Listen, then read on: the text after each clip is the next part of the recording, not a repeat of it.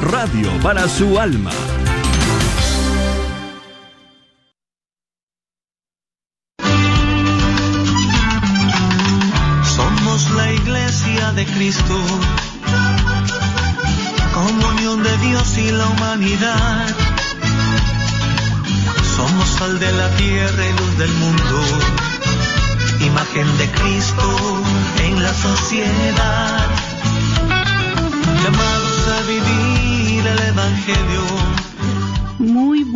Tardes, mis hermanos y hermanas que se han hecho parte de nuestra programación de Radio Guadalupe.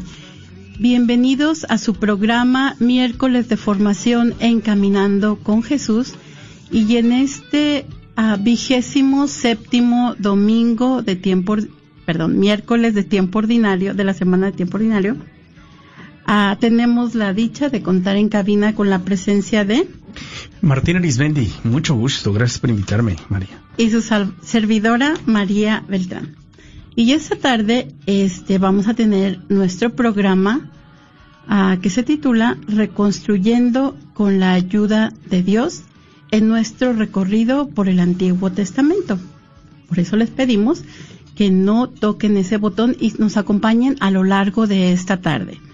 Como saben, ustedes son una parte muy importante de nuestro programa y los invitamos a que nos acompañen respondiéndonos a la pregunta ¿Cómo te ayuda a salir adelante tu vida de oración?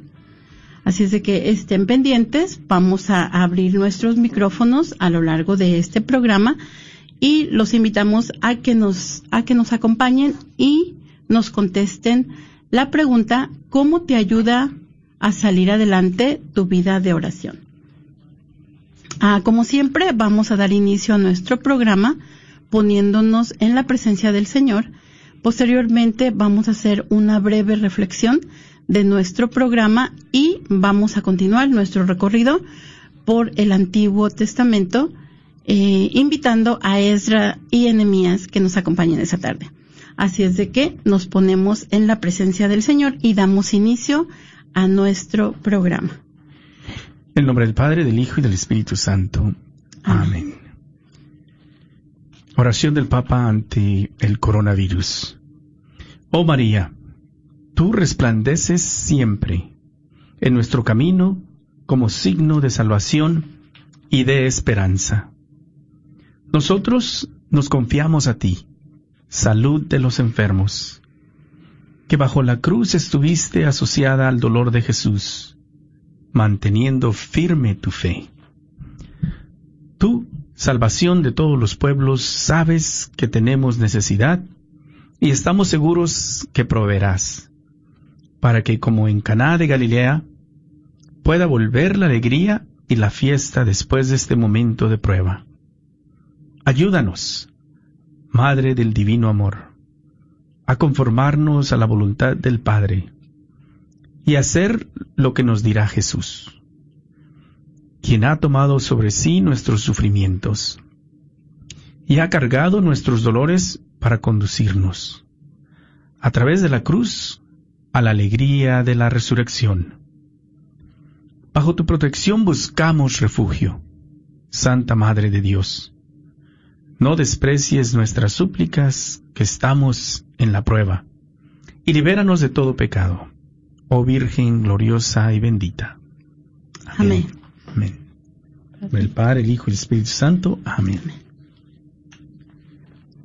Hacemos la reflexión. En esta tarde tomaremos nuestra reflexión de una homilía del Santo Padre Francisco pronunciada el martes 24 de septiembre del 2019, donde el Santo Padre aborda la reconstrucción del templo al regreso del exilio y nos dice que el templo se encontraba totalmente destruido desde hacía años, décadas, que parecía un poco como una selva, en resumen, que se encontraba en ruinas. El Santo Padre expresa que el Señor inspiró a Nehemías a reconstruir el templo y es así como comienza esta aventura de tantos años para reconstruir Jerusalén y para reconstruir el templo. Esta es una historia de reconstrucción. Sin embargo, reconstruir no es nada fácil. Aquellos judíos lo lograron porque el Señor estaba con ellos. Solo cuando el Señor está con nosotros, somos capaces de reconstruir. Porque es más difícil reconstruir que construir. La gente que vivía ahí se había acostumbrado a las ruinas. Estaban acostumbrados a vivir con esas ruinas y no tenían esa nostalgia del templo de Dios. Pero este hombre santo tenía celo por la casa de Dios y quería reconstruir el templo y ayudado por muchos, sigue adelante en esta obra. Pero hay algo que no aparece en esta lectura, porque es un fragmento muy pequeño.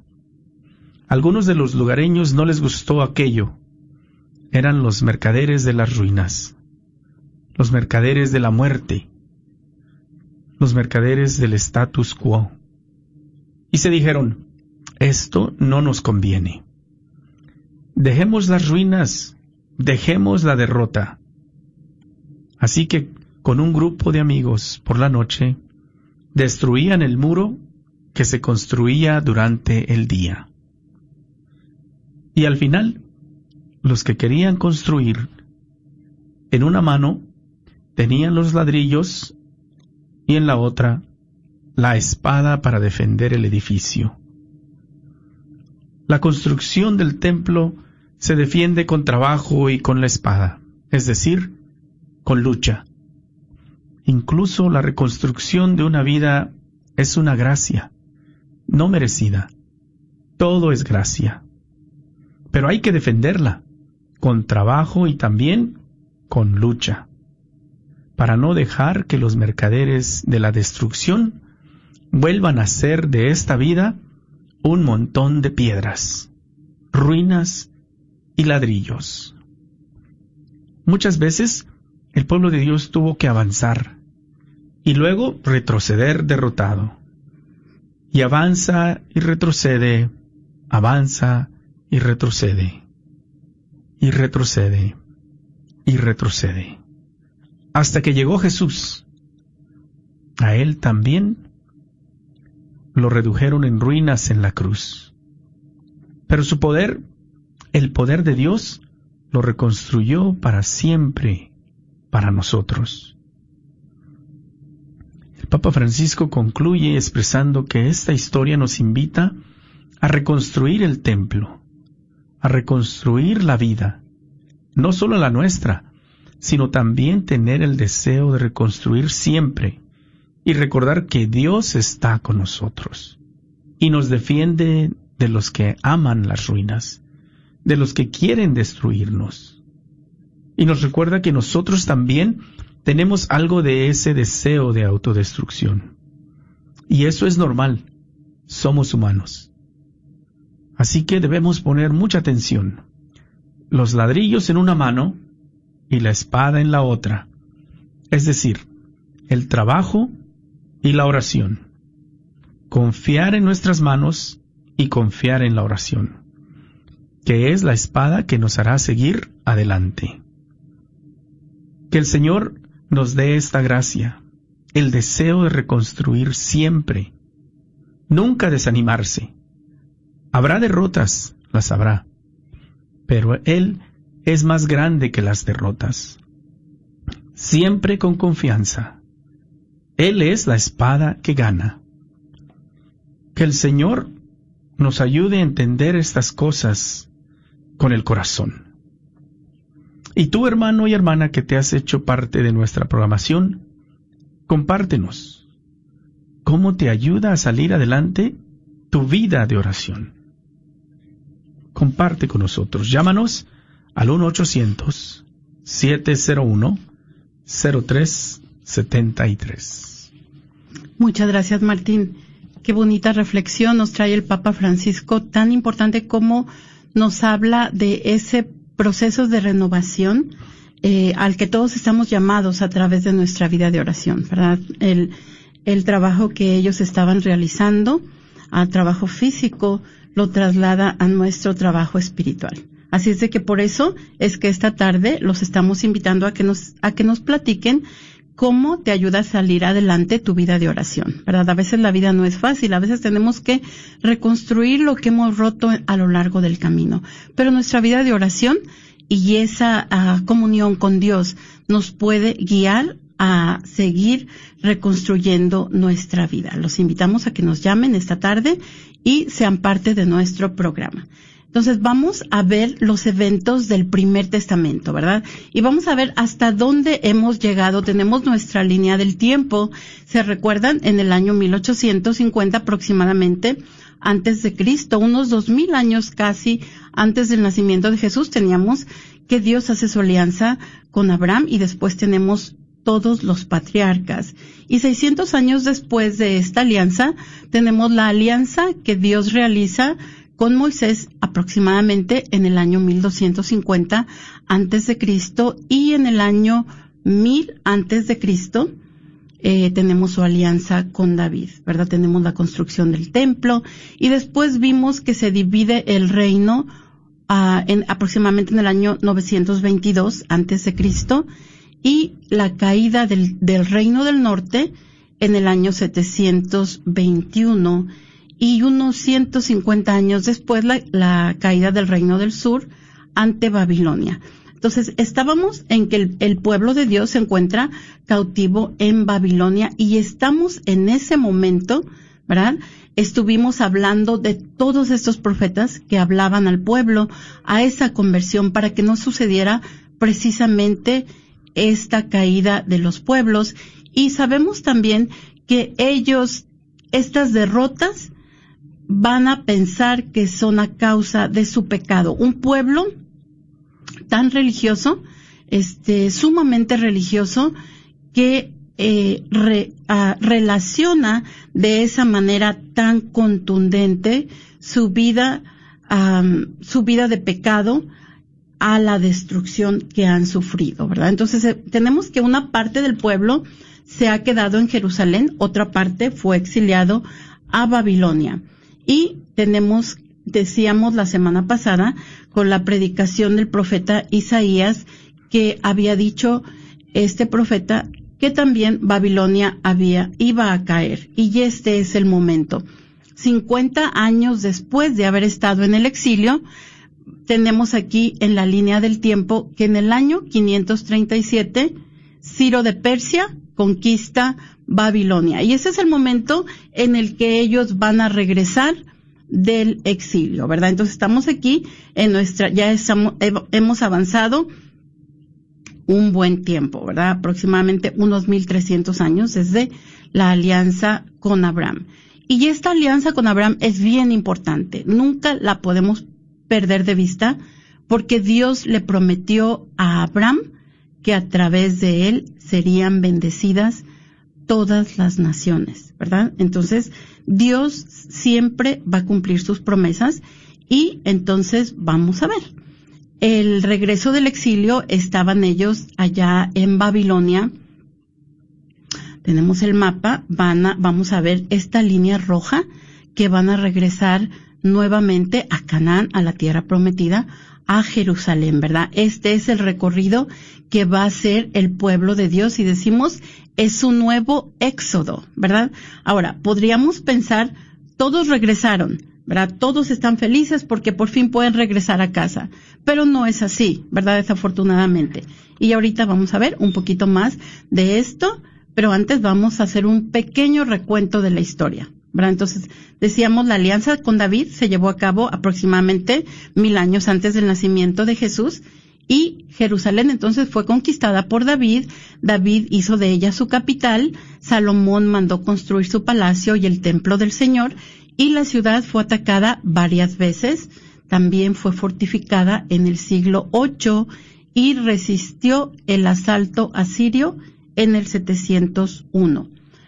Después fue derrotada por Babilonia primero en el 597 y después en el 500 87. Pero antes de continuar, los vamos a invitar a que nos platiquen cómo les ha ayudado a salir adelante su vida de oración, llamándonos al 1-800-701 0373 1-800-701-0373.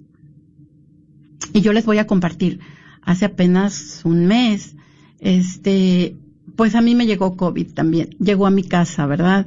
Y nosotros sabemos que, que es una experiencia, pues,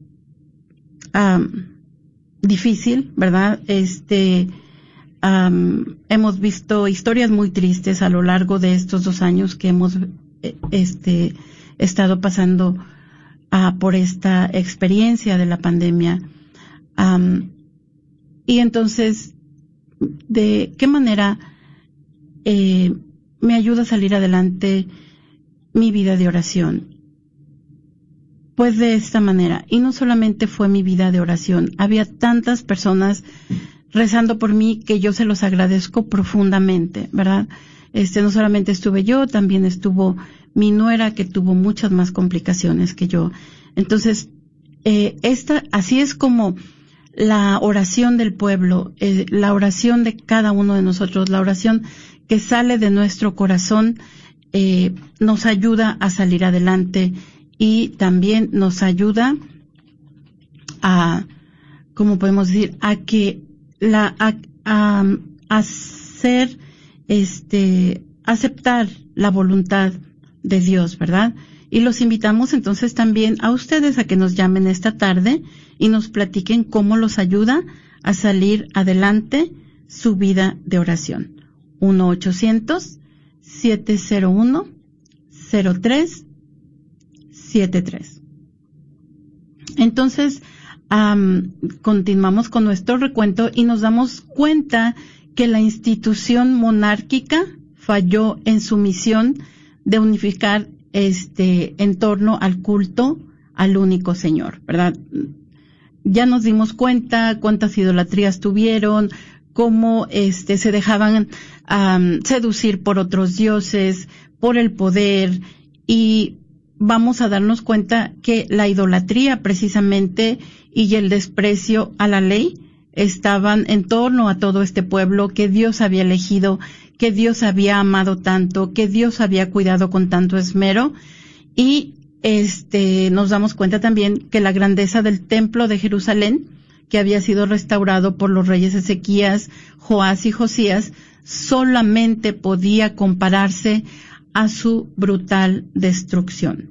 Y en ese momento el pueblo tuvo que reinventarse, ¿verdad? Y, y poder encontrar una manera de vivir sin su templo, sin su rey y fuera de su tierra. Entonces pasa también algo muy interesante, porque ellos estaban esperando un Mesías, ¿verdad? Como Moisés, un Mesías como David, que los este, quitara de ese yugo que había impuesto sobre ellos Babilonia. Pero sin embargo, uh, pero y sin embargo es lo mismo, ¿verdad? Sin embargo, Ciro de Persa es quien conquista Babilonia, ¿verdad? No es alguien de ellos, sino un persa. Ciro se convierte en el instrumento de Dios para el regreso a la tierra prometida y la pregunta que se hace el pueblo es ¿qué significa que Dios utilice a una persona de otra nación? para liberarlos, ¿verdad? La pregunta del millón, ¿es acaso que Dios ama a otras naciones?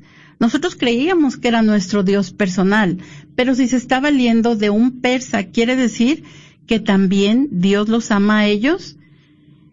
Ah, entonces, nosotros nos damos cuenta que Dios nos ama a todos, ¿verdad? Dios ama a todas las naciones. Ah, pero esta era una, una pregunta que comienza a hacerse este pueblo. Y el regreso del exilio entonces se lleva a cabo 50 años después de que ellos estuvieron en, en, en el cautiverio. Como yo les dije anteriormente, es un nuevo éxodo a través del desierto y ya esto se le llama la diáspora. Es como, yo me la imagino como un diente de león, ¿verdad? Que le soplas y las, uh, ¿cómo se llaman? Los gametitos, los, um, de los dientes de leones, ¿cómo se llaman los lo que tienen las espiguitas? cuando soplas. ¿Cómo se llama eso? Las, las florecitas que le soplas y vuelan, ¿no? la que está como una bolita, ¿no? Así. Eh, no recuerdo el nombre. Es el diente de león. El diente, de, león. Se llama la flor. Pero cómo soplan todas las... Como ah, las semillas. Las semillitas, ¿verdad? Por donde quiera. Así me imagino yo que fue la diáspora, ¿verdad? Esa dispersión. Porque como les dije anteriormente, todos creía, creeríamos que van a quererse regresar todos a Jerusalén, pero algunos dijeron, no, pues yo ya estoy muy viejo, yo ya estoy establecido aquí, no tengo fuerzas para regresar a Jerusalén, pues mejor aquí me quedo este en Babilonia. Otros dijeron, no, nosotros mejor nos vamos a Egipto. Otros sí regresaron a la tierra prometida y así la, la dispersión a las diferentes naciones, ¿verdad? Entonces algunos se van a Egipto, otros se, se quedan en Babilonia y otros sí regresan a Judea. Ahora, lo que ellos habían visto antes de, irse era lo que ellos recordaban, lo que los ancianos recuerdan es la grandeza de Jerusalén. Sin embargo, eh, van a regresar a una Jerusalén en ruinas, ¿verdad? Entonces, los profetas y los escribas van a interpretar este evento de esta manera. El fin de Jerusalén fue el castigo del Señor.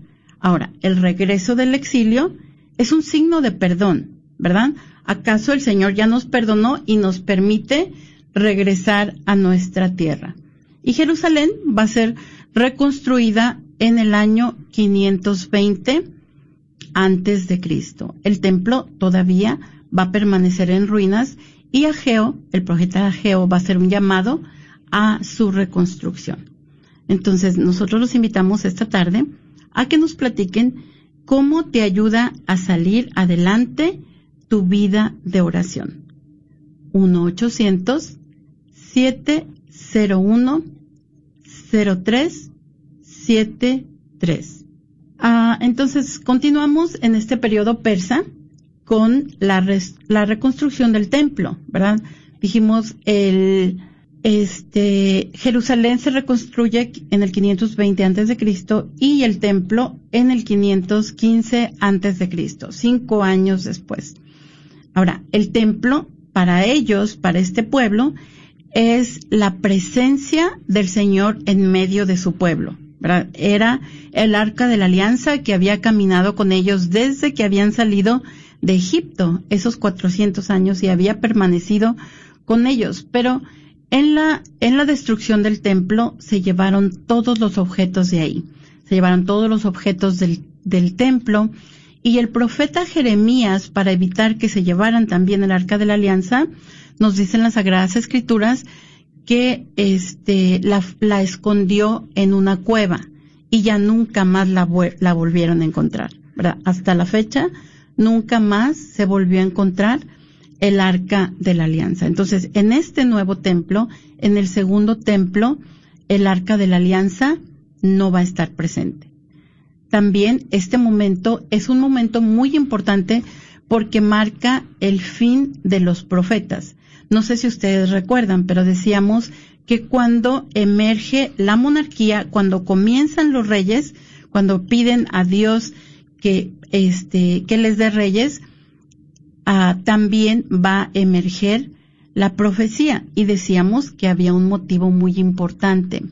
Los profetas se iban a encargar de jalarles las orejas a los reyes, ¿verdad?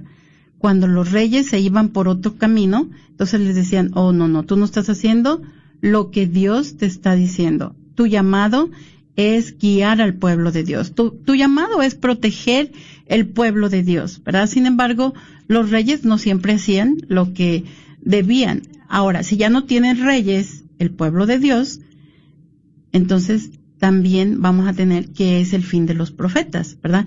Entonces, en el, en, al regreso del exilio, Israel va a recuperar su tierra. Y vamos a decir recuperar entre comillas. Y ahorita les voy a decir por qué. También va a recuperar su templo, pero no va a recuperar su rey. Entonces aquí la función de la ley, la función de la Torah va a aumentar. Y todos los escritos eh, de los de los profetas van a ser este, revisados, van a ser editados, porque se van a convertir en el alimento espiritual del pueblo. Todo esto es muy importante, ¿verdad? Mientras los tenían con ellos, mientras tenían su rey, mientras estaba todo bien, eh, pues no les preocupaba, todo estaba bien, pero ahora están viendo tantos cambios y como ya no tienen los profetas, se dan cuenta de la importancia de conservar sus escritos. Y tenemos nuestra primera llamada. Muy buenas tardes. ¿Con quién tenemos el gusto? Hola, soy Irene. Irene. ¿Qué te gustaría compartir, compartirnos esta tarde? Ah, escuché que ah, preguntaban que cómo es que nos ayuda eh, la oración, ¿verdad? Para continuar nuestros días, nuestros, nuestras semanas, nuestra vida, ¿verdad? Y pues la oración para, para mí, ¿verdad? Yo que dejé de orar por mucho tiempo, me, me ocupé demasiado de las cosas, ¿verdad? Que estaban pasando en mi vida. Dejé de orar, me ocupé, me ocupé muchísimo y no, no, no puse atención a eso, ¿verdad? A mi espíritu. Pasa el tiempo y me di cuenta que mi cuerpo me dolía, en especial mis hombros, mi cabeza, tenía una tensión demasiada grande. Y comencé el rosario. El mismo día que yo comencé el rosario, ese mismo día María me curó. Y desde ese momento yo sigo todos los días en oración. También escuché que si uno no, no tiene, no hace el, rosario completo en una sola vez, lo puede hacer un misterio cuando se levanta, un misterio en cualquier hora del día, hasta terminar al fin de la noche los cinco misterios. Entonces es lo que estoy haciendo. Ya tengo semanas y semanas y muchas semanas que le doy gracias a Dios, ¿verdad? Por, por el regalo del rosario por haberme regresado nuevamente a mi vida espiritual y porque María, verdad, que es nuestra madre, no no no me ha dejado, o sea, no no me suelta de su mano y, ella me quiere bien, me quiere curada, me quiere en armonía, ah, como ella lo puede dar en, el hogar, eh, como ella lo puede junto a Jesús, verdad, nos quiere a todas las mamás así en armonía, contentas, felices, en paz. Y pues mi esa esa es mi mi testimonio, ¿verdad? De, de, volver yo a la oración, de haber yo vuelto a la oración, que siempre se nos ha enseñado, ¿verdad? Este chiquito, el Padre Nuestro, el Ave María. y María no nos pide tanto, nos pide solamente que, que regresemos a Jesús y ella ella es lo que lo que hace con nosotros. Entonces, todas las que anden por ahí estresadas y gritonas, ¿verdad? Como yo andaba hace tiempo atrás, este, pues nomás rezar y pedirle a María, ¿verdad? Que nos, que nos contagie de lo que ella como madre, ¿verdad? Fue para Jesús y sigue siendo para Jesús. Este, pues este es mi testimonio y es, es, es, una invitación a todas las mamás, a todos los papás, para que seamos menos gritones y más entendibles para nuestros hijos. Y pues, y ese es mi testimonio y pues gracias por el programa y pues adelante. Muchas gracias, Irene, por compartir con nosotros. Y qué honesta tú, ¿verdad? Que nos dices, dejé de orar. Dejé de orar y pues mi vida no era muy fácil, estaba muy estresada. Este, recé el rosario y estoy viviendo nuevamente en armonía. Y qué, qué hermosa invitación también para vivir en más armonía en nuestras familias y saber que María nos acompaña y que Jesús también nos acompaña. Muchas gracias Irene y que Dios te bendiga y los invitamos a que nos sigan este llamando al 1 800 701 0373 y nos compartan cómo les ayuda a salir adelante su vida de oración. 1 800 701 0373 Que Dios te bendiga, Irene. Martín, ¿cómo ves la experiencia del pueblo de Dios? Yo creo que es hermoso, ¿no? Cuando nos damos cuenta de que lejos de Dios, porque esa es la, la oración, ¿no? La, la comunicación y la cercanía con Él, ¿no? De reconocernos limitados y de que cuando acudimos a Él es cuando reconocemos que, pues, ¿a dónde vamos? ¿Verdad? Si Él tiene todo y Él quiere todo lo mejor para nosotros. Pero es, es, es una, es una cuestión eh, de, de, que llegue al corazón y se siente y haga, se haga realidad en nuestro, nuestra mente y nuestro corazón de que de Dios dependemos y de su misericordia. Ese es el, el, el trabajo que nos toca, ¿no? Pasito a pasito, que nos haga crecer la fe y nos haga crecer la confianza. Hermoso, ¿no? Yo creo que la oración nos permite a todos en momentos difíciles poder eh, no desesperarnos. No es que no van a llegar los problemas, ahora compartidas de la, de la enfermedad, del COVID, y que en su momento pues puedes acudir y confiarte en que estás en las manos de nuestro Señor. ¿ah? Definitivamente. Muchas gracias, Martín. Eh, entonces nos damos cuenta que los judíos, o vamos a, en este recorrido, vamos a darnos cuenta que los judíos van a ser parte del imperio persa a lo largo de dos siglos, 200 años. Aquí estamos en el 530 y tantos, 538. Este, ah, pero Persia no va a ser la potencia para siempre. Nos damos cuenta cómo el pueblo de Dios estuvo ahorita bajo el poder de Babilonia y en este momento este Persia conquista Babilonia, entonces ahora están bajo bajo este el imperio persa y posteriormente van a estar bajo el imperio de Grecia, ¿verdad? Entonces, en este en este periodo van a estar formando parte de este imperio a lo largo de dos siglos, ¿verdad? A ellos, los, los exiliados que regresan a Jerusalén, lo van a hacer entre el 538 y el 520 antes de Cristo y dijimos que se reconstruye la ciudad precisamente en, en el 520 y ellos van a ser guiados por el sumo sacerdote Josué y el gobernador Zorobabel, que él era un descendiente de David. Ellos van a restaurar el culto público para las personas que regresaron. Y, pero vamos a recordar que también no todas las personas se habían ido a Jerusalén, había, perdón, a Babilonia.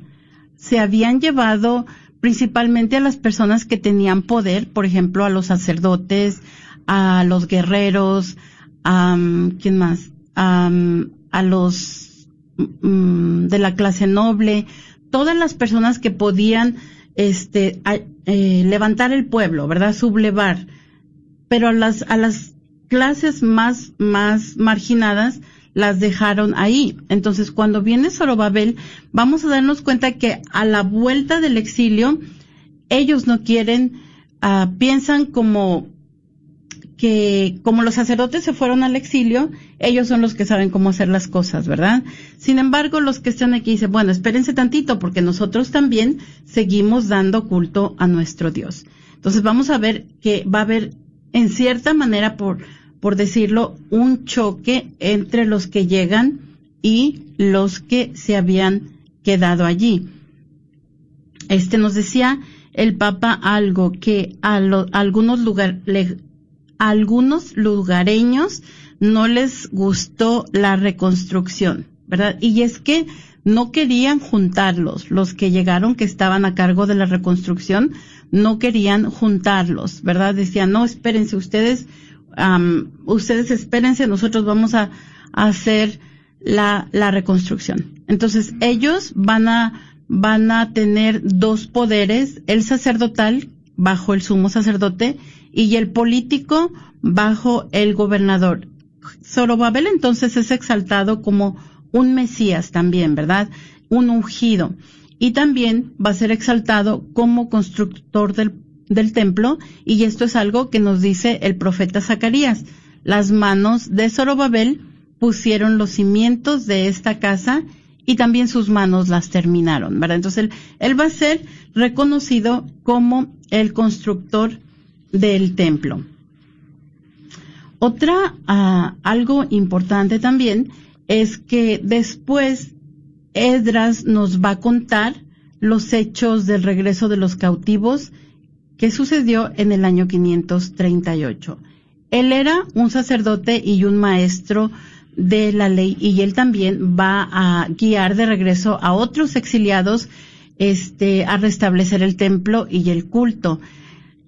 él se va a dar cuenta que las personas que habían llegado de, de Babilonia se habían casado en matrimonios interreligiosos, ¿verdad? Y junto este, con él se va a narrar la historia de Nehemías, que él era un oficial judío de la, de la corte persa, pero como escucha que Jerusalén está en ruinas, él pide permiso para venir a reconstruir también la ciudad. Y en su libro, Nehemías nos va a platicar cómo son las condiciones morales y espirituales en las que se encuentra el pueblo. Él va a regresar a Jerusalén como gobernador y él va a construir los muros de Jerusalén y también va a ordenar la obediencia a la ley de Dios, ¿verdad? Esto es lo que él, él va a hacer. Entonces, en este periodo vamos a tener tres personajes bien importantes. Primero,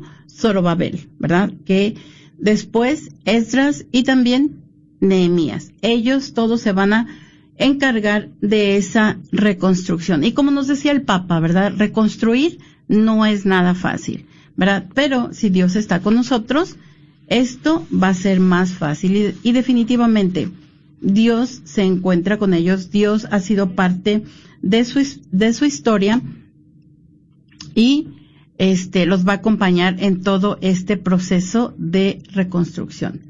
Entonces tenemos también a que Esdras va a ser quien proclama la ley. Decíamos en este momento cuando ya no tienen este ni su rey eh, ni el arca de la alianza, la ley se va a convertir en algo muy importante. Entonces, el rey Artajerjes eh, persa va a enviar a Esdras a que unifique las leyes de los judíos, también a darles un estatuto oficial civil y religioso. Entonces, en este momento es cuando el Pentateuco se va a establecer como la ley de Israel, ¿verdad? Así es de que los invitamos a que nos llamen al 1-800-701-0373 y nos platiquen cómo le ha ayudado a salir adelante su vida de oración. 1-800-701-0373. ¿Te gustaría compartirnos algo, Martín? Estoy, este, estoy disfrutando ¿eh? lo de la enseñanza que nos estás dando sobre la historia de, los periodos que hemos visto en la reconstrucción y construcción y también en, las riñas en que caía el, el, pueblo de Israel, ¿verdad? Que no se podían poner de acuerdo en algunas cosas, ¿no? Pero creo que es este debe de ser para nosotros eh, muy enriquecedor poder ir resumiendo esto que nos estás dando. Y nada más te iba a preguntar, o sea, todo esto, este resumen que nos estás dando, ¿qué libros en la Biblia estamos hablando? ¿En qué, libros? Precisamente estamos hablando de los dos libros de Edras y Nehemías. Y algunos estudiosos nos dicen que estos originalmente eran una sola obra, era Esdras y Nehemías Ah, posteriormente se puso en dos volúmenes el libro de, eh, es, de Esdras y el libro de Nehemías. Entonces estos son los libros que estamos viendo el día de hoy y estos volúmenes son relativamente pequeños, no son unos libros tan grandes como el libro del profeta este Isaías o el Génesis, son libros pequeñitos y nos enseñan precisamente cómo fue la experiencia del pueblo al regresar a Jerusalén, ¿verdad? Encontrar a Jerusalén en ruinas. Y nos damos, como yo les decía, que ya tenían su tierra entre paréntesis, porque ellos ya no vuelven a ser una nación libre. Van a estar primero bajo Babilonia, después, ahorita en este, en este periodo que estamos viendo, van a estar bajo Persia, después va a venir Grecia y después Roma y vemos que en el tiempo que nace Jesús es precisamente bajo el imperio romano.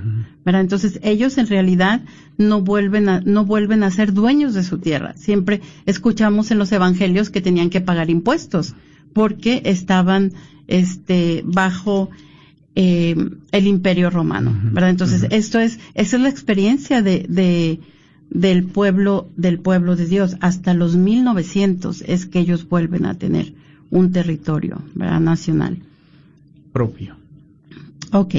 Entonces, este, decíamos que la restauración de esta comunidad fue el inicio de lo que nosotros conocemos como judaísmo y nunca más van a volver a disfrutar la grandeza como nación que disfrutaron bajo David, ¿verdad? Entonces, en estos libros de Esdras y Nehemías van a ser una, vamos a poder considerarlos como memorias, ¿verdad? Que son escritas por los dos reformadores del siglo V al regreso del exilio. Ellos van a vincular la ley y el templo de Jerusalén. Van a darle una nueva identidad al pueblo judío. Eh, Nehemías va a ser el gobernador que fue este, él vino antes que Edras y Esdras va a ser el sacerdote. Él no llegó hasta los años 398. También aquí vamos los años de abajo para arriba, ¿verdad? Hasta el nacimiento de Jesús, hasta la era cristiana, vamos a venir, por ejemplo, Abraham 1850 y Moisés 600 años después 1250. Entonces van decreciendo este las los los años y ya hasta llegamos, vamos a decir, al fin del del del tiempo antes de Jesús hasta el nacimiento nacimiento de Jesús, entonces ya comenzamos año uno, año dos, año, hasta el año, hasta ahorita que estamos en el 2021. Entonces, ¿qué es lo que logra Nehemías? Él logra que Judea se convierta en una provincia autónoma, porque estamos en el imperio persa, ¿verdad? Pero en cierta manera, él logra que se convierta en una, en una provincia autónoma y el sacerdote Esdras entonces va a hacer promulgar la Torah como un documento que va a unificar a todos los judíos, no solamente a los de Judea, pero también a los que se encuentran en la diáspora. Y esto es en el año 398. Entonces también este, nos damos cuenta que posteriormente Artajerjes va a enviar al, escriba judío Nehemías. En realidad Nehemías le pide que lo deje, que lo deje venir y él va a hacer una reforma social en Judea y también una reforma religiosa. Nos vamos, vamos a, leer en su libro, por ejemplo, que el sacerdote, el sumo sacerdote, está comercializando con Tobías el, el amonita y entonces Nehemías lo que va a hacer va a excluirlo del templo porque se están se están llevando a cabo todas estas barbaridades, ¿verdad? Vamos a decirlo así. Vamos, se están, este, como dice Jesús, ¿verdad? Mi, la casa de mi padre es un lugar de oración, no para estar haciendo comercios. Y también nos damos cuenta que no se les pagaba, no, los levitas estaban descuidando el culto en el templo porque no estaban pagando el diezmo. Entonces, Nehemías también vuelve a hacer que el diezmo sea obligatorio, ¿verdad? Entonces, es, es un poquito como volver a recordar cómo se hacían las cosas en el pasado y volver a, a realizarlas en este momento, que vuelven a regresar, vamos a decir, a casa, ¿verdad? Entonces, también los invitamos a ustedes a que nos a, que nos llamen esta tarde, al igual que Irene, y nos platiquen cómo les ayuda a salir adelante su vida de oración.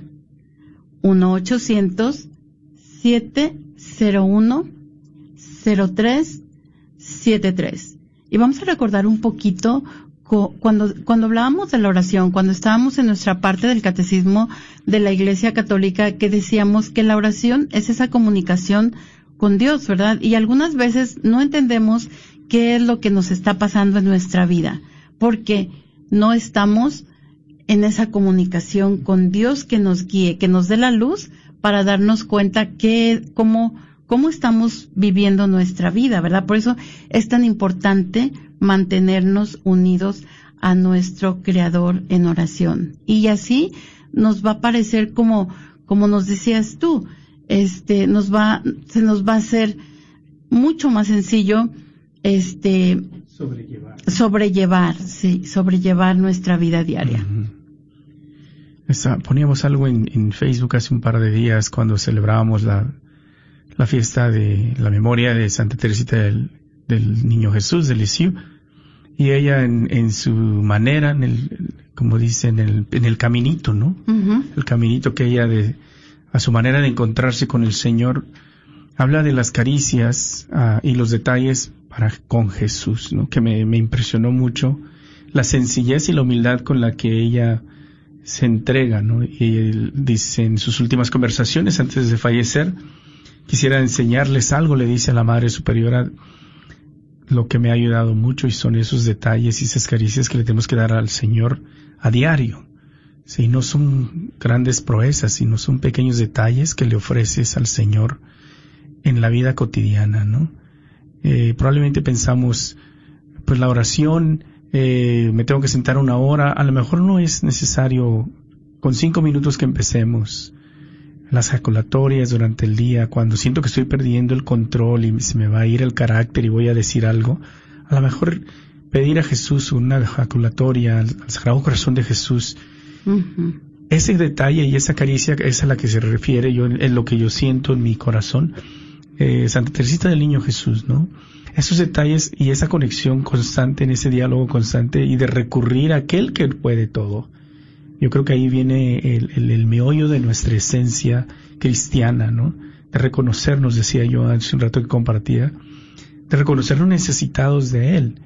Cuando yo empiezo a practicar esto durante mi diario, en el trabajo, en, en lo que yo, con quien yo convivio, convivo durante el día, yo creo que esto me va a ir ayudando a crecer espiritualmente y en comunión con Él y en oración y en un diálogo y me voy a acostumbrar. Pero si no lo practico y no lo busco, pues tampoco. Entonces, ojalá que la oración nos ayude a salir adelante. Son tiempos difíciles. Por eso es que hemos visto tanto la ansiedad, la depresión, que se ha aumentado. Pero si podemos nosotros hacer esas caricias y esos detalles a Jesús en la vida diaria, acudiendo a Él constantemente, creo que nos ayudará a, a tranquilizarnos, ¿no? Y no somos perfectos, ¿sí? Caemos. Caemos y por eso te lo digo, porque hemos dejado que el carácter nos gane y se nos lleve y de pronto nos arrepentimos porque ya soltamos algo que no debimos haber dicho. Y ahí es donde hay que reparar, ¿verdad? y ahorita que estabas hablando, Martín, yo, yo me acordaba mucho de, de todas las personas que rezaron por mí y yo decía, es que tenemos que rezar más que nunca, ¿verdad? Por todas las personas que no tienen quien rece por ellas, ¿verdad? Es, es como que te pones, te pones a reflexionar, este, qué fortuna tener una comunidad de fe, ¿verdad? Que te, que te abraza, que te acompaña, que reza por ti. Y pero también tenemos que reconocer que hay muchas personas que viven en soledad y que tal vez no tengan quien rece por ellas. Entonces, eso también, ese amor al prójimo nos hace también más cercanos a Dios, ¿verdad? Porque sabemos que Dios ama a todo el mundo. Así como no sabían los israelitas, pues nosotros ya sabemos en este, en ese tiempo se nos han dado esas buenas noticias. Este, entonces, vemos nosotros que aquí en la reforma de Nehemías, él se da cuenta cuando llega y se encuentra con que el templo está descuidado, con que el día del reposo así es deshonrado y también a la vista, este, de los, de los muros de Jerusalén, también vemos que hay comerciantes que no respetan el sábado. Entonces, él hasta maltrata a la gente, ¿no? Pero nos, nos damos cuenta de ese celo por la ley de Dios. Entonces nos dice, el sábado es profanado por comerciantes, entonces, ¿qué es lo que hace Nehemías? Él hace que se cierren las puertas de Jerusalén. También ordena el repudio de las mujeres extranjeras para proteger la identidad judía de las familias de Jerusalén. Pero hay algo muy importante. Dios nunca pidió el divorcio, ¿verdad? Es, es verdad. El pueblo de Dios había sido este, ¿cómo se dice? Había sido apartado por Dios para ser una luz en las naciones, para iluminar con su propia, ah, con su propia conducta otras naciones. Pero sin embargo nos hemos dado cuenta a lo largo de todas estas semanas que hemos estado recorriendo el Antiguo Testamento, que ellos también este, se, dejaban seducir ya fuera por otros dioses, ya fuera por ah, el poder o todas estas cosas, ¿no? Entonces ah, nos damos cuenta que los judíos eran estaban obligados a permanecer alejados de los paganos para que se mantuvieran fieles a Dios, ¿verdad? Entonces podemos preguntarnos, ¿son los judíos una raza espiritualmente superior? Y definitivamente, si les, si les preguntáramos a los judíos de este tiempo, ellos, la respuesta sería un enfático sí, sí somos superiores, nuestro Dios es ese Dios, este, todas estas leyes tan importantes, ese Dios de amor, ¿verdad? Pero también a lo largo de esto, este recorrido, hemos visto cómo el libro de Ruth nos mostró que ella, que era una moabita, supo, este, enseñar ese amor, ¿verdad? Que el pueblo de Dios estaba llamado a, mostrar.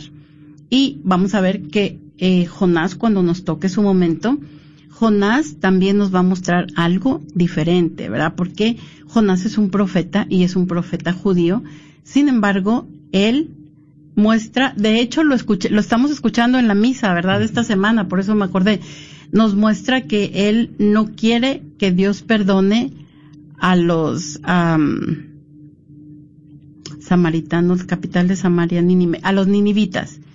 Este, porque pues no le caen bien o porque piensa que no se merecen el amor de Dios. Entonces nos damos, este, estamos en este momento donde los ancianos van a, van a recordar la gloria de Jerusalén, ¿verdad? Y que este momento les parece un momento tan, nada se compara con lo que ellos experimentaron, este, cuando vivieron en ese, en esa tierra. Entonces, eh, pues, nos damos cuenta de lo que está viviendo el pueblo y nos damos cuenta que está pasando un momento difícil. Es difícil eh, la entablar esa relación entre los que se quedaron y los que llegan. Es difícil lo que está pasando. Es difícil ver ver cómo se, no se está cumpliendo la ley de Dios y podemos preguntarlos qué es la lección que nos dejan estos libros, ¿verdad? Al final nos, nos vamos a dar cuenta que los pequeños grupos de los judíos que regresan a, Palestina a, a, reconstruir el templo, a reconstruir la ciudad de Jerusalén, este, sin embargo, pronto el pueblo va a volver a vivir en la injusticia, ¿verdad? Va a volver a vivir en la desobediencia, van a volver, van a volverse nuevamente insensibles a Dios. Entonces, ¿cuál es la lección en realidad que se aprendió en el exilio. Eh, pues nos damos cuenta que el hombre es terco, ¿verdad? Somos tercos. Como, como vemos, hay dos cosas que son muy palpables. En toda esta historia del pueblo de Dios, definitivamente, el hombre es hombre y Dios es Dios. Y Dios lo sigue acompañando en este recorrido, Dios lo sigue abrazando con su misericordia. Vimos que el, exilio había sido una manera de disciplinar a Dios, ¿verdad? Pero también toda esta, todo, si ellos estaban en Jerusalén, estaban viviendo con unos pueblos alrededor de ellos y se dejan contaminar, pues en realidad Dios estaba poniéndolos en diferentes lugares para que se llevara este para que se llevara el amor de Dios, para que se llevara ese mensaje de amor de Dios a todos los pueblos. Y también uno de estos días, que creo que fue la semana pasada, había un, una, una lectura del profeta Zacarías hermosísima, donde él dice, todos los pueblos van a tocar el manto de los judíos porque tienen un Dios bueno, ¿verdad? Porque saben que este Dios es un Dios verdadero. Entonces, ¿cuál es, cuál es la historia con, cuál es la lección con la que nosotros nos quedamos. Definitivamente estos libros no se quedan con un final feliz, ¿verdad?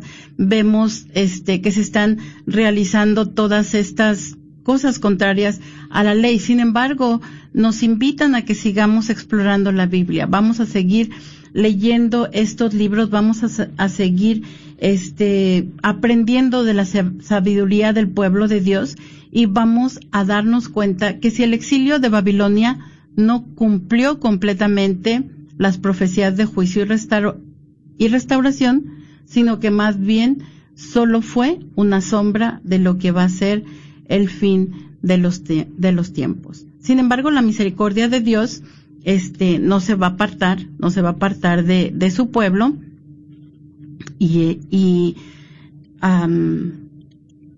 sabemos, este, como mismo el Papa nos dijo, Jesús viene en cumplimiento también de todas esas, esas profecías de los mesiánicas de los profetas, ¿verdad? Que es otra manera con la que Dios nos se muestra tan cercano. Dios mismo se hace uno de nosotros para mostrarnos su amor. Entonces, vamos a, vamos a continuar con este recorrido por el Antiguo Testamento y ya vamos en nuestra etapa final, ¿verdad? Del, del Antiguo Testamento.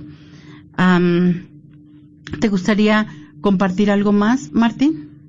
No, creo que este, pues invitarlo sobre todo para que estén atentos los miércoles eh, de formación en estos cursos bíblicos donde se va haciendo el recorrido de la Biblia. Ojalá que te, que te pueda ayudar a meditar y interesar en leer también tú y, y formarte, ¿verdad? Que eso es también parte de la, importancia de esto, de que podamos formarnos y poder nosotros aprender más, ¿verdad?